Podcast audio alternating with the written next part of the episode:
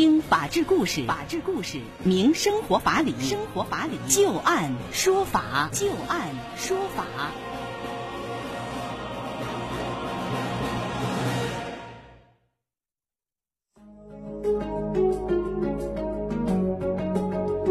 京时间的十八点零四分，您现在正在关注收听的是石家庄广播电视台农村广播，在每天的傍晚六点到六点半为您带来的就案说法，我是志晶。我们会在每天的节目当中就一些真实发生的案例来邀请我们的法律顾问帮助大家分析其中所蕴含的法理和人情。在今天的节目当中，我们将会连线的法律顾问是河北济民律师事务所的刘小龙律师。刘律师您好。主持人好，各位听众朋友，大家好。今天节目当中，我们主要要和您说到的是有关于物业的纠纷啊。这物业服务已经成为了城市生活当中不可或缺的一部分，随之而来的是物业纠纷也在日益增多。业主与物业公司的纠纷往往是一个双向的，有的是物业公司店大欺客，违反相关的法规，侵害了业主的合法权益，需要通过司法途径纠正他的违法行为；而有的呢是业主为了一己私利与物业公司相对立，最终还是绕不过法院的裁决。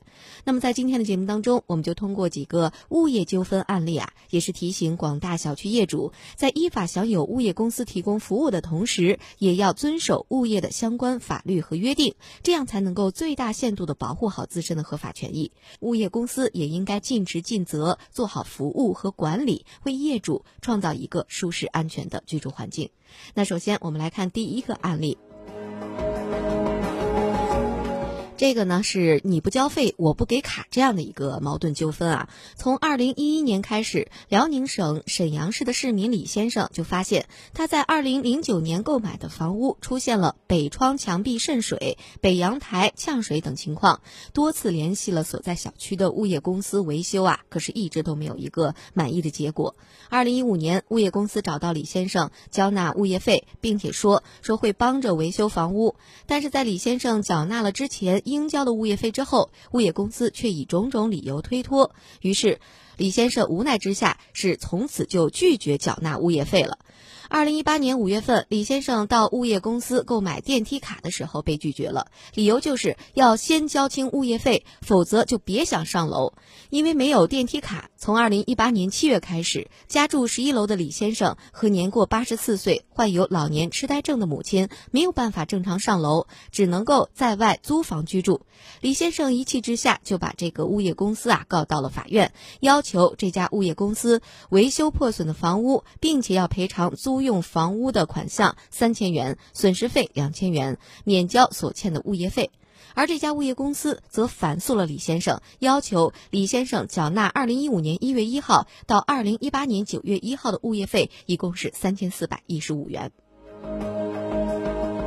在一审过后，李先生不服，又上诉到了沈阳中院。沈阳中院审理认为，李先生诉争的房屋虽然存在着漏水问题，但是物业公司仅仅为提。呃，仅仅为提供物业服务的企业，其本身对于李先生购买的诉争房屋的质量问题不存在瑕疵担保责任，因此呢，对于李先生要求这家物业公司履行维修责任的诉讼请求，法院是没有支持。根据沈阳市物业管理条例，物业服务企业不得以部分业主拖欠物业服务费为由，减少物业服务内容或者降低物业服务质量和标准。有一条这样的规定啊，也就是说，物业公司不得以李先生拖欠物业费为由，而拒不为李先生电梯卡充值，导致他无法正常使用电梯。因此，李先生自二零一八年七月不能使用电梯之日起的物业服务费，应该予以免除。沈阳中院裁定驳回李先生的诉讼请求，免除李先生二零一八年七月一号到九月一号的物业费，而李先生需要给出二零一五年一月一号到一八年六月三十号的物业费，一共是三千两百六十元。那接下来我们就来听一听刘小龙律师啊对于这个案子的分析和点评。这个案子呢，其实体现了很多我们现在小区里边，呃，业主和物业公司之间的一个矛盾。那么首先呢，我们先说，就是就是业主家里边这个维修的问题。嗯。呃，可能很多的这个业主啊，都会认为我家里边什么地方出毛病了，是吧？那么我找你物业公司，你物业公司应当给我维修。对对。你要是不给我维修的话呢，那我就不给你交物业费。嗯，其实呢，这种认识呢，它是存在误区的。哦，首先呢，我们要明白呢，就是物业服务啊，它是对于整个小区公共区域的这个设备的维修维护，呃等等这些呃服务。那么呃，作为业主家内部的相关的，你包括这个呃给水啊、用电啊等等这些，这个呢是不包括在物业服务范围之内的。那么如果说物业公司为业主提供了这个服务呢，那么业主呢应当按照物业公司提供的服务支付费用。所以说呢，呃，我们在这个很多业主啊，他就存在着这么一个误区，也就是说，物业公司它包的是你整个小区的公共的服务，而不是给你个人业主服务。那么这是第一点。第二点呢，就是在咱们这个案子里边，我们可以看到，这个业主呢，他家里边的这个呃漏水，对吧？那么呃，这个呢，其实应当是如由这个开发商，也就是说由这个商品房的这个出售一方呢。承担相应的这个质量保证责任，而这种责任不应当是由物业公司承担。因此呢，业主如果因为物业公司没给他修家内家庭内部的这个呃设施而拒交物业费，本身这种行为啊，它就是一个呃违法行为，那么呃也是一个这个违约行为。那么在这种情况下，业主不能免除业主免交这个呃不能免除业主交纳物业费的这样的一个义务。那么这是从业主这个角度来说，嗯，那么另外一种情况，这种情况更多了，就是很多的物业公司可能也用这种方式，就是你包括用电呀、用水呀、包括电梯呀等等，你不交费我就都给你断了。你业主你不给我交费，我就不给你充电梯卡，我不给你交水费，不给你交电费，取暖费我也不给你交，呃，你你什么时候交了，我什么时候才能给你。呃，提供这个服务是。那么首先呢，我们说啊，从法律关系上来分析，首先第一个，物业公司本身它是一个提供服务的这么一个机构，它是对整个业主小区的这个呃服务这个物业的相关的这个呃内容提供服务。那么呃，在这个案子里边的这个电梯卡呀，我们说第一个本身这个电梯部分啊，应当是归业主共有的，也就是说呢，本身电梯。就归业主所有。那么电梯使这个业主使用电梯呢，这个是属于业主的所有权的一个体现。就是本身我我这栋楼的电梯它就是有我的一部分，那么我使用这个电梯是正常的，啊，那么你物业公司你用这个电梯卡的方式来限制我使用电梯，本身这就是侵犯我的合法权益。那么呃，为什么会出现这个收电梯？费的这样的情况呢，可能是因为，比如说这个电梯它在日常运营的时候啊，还有电费啊、维修费啊等等这些费用，那么这些费用呢，应当是由它的这个电梯的所有人来承担，也就是由呃整个这栋楼电梯的这个业主来承担。那么这个这个费用怎么来出呢？那就是呃由这个物业公司代为来收取，然后呢用于支付这个电梯的维护啊等等这个费用。因此呢，我们说。这个对于电梯卡的这一部分这个使用啊，本身它不属于呃，或者说对电梯的使用啊，本身不属于物业的这个服务的内容，同时呢，也是业主的一个呃这个合法合法行使权利的一个呃根本体现。因此呢，作为物业公司，它不能够限制业主去使用自己的这个所有权的一个电梯。嗯，那么。呃，至于说在这个电梯运营当中发生的这些费用，当然应当应当由业主来承担。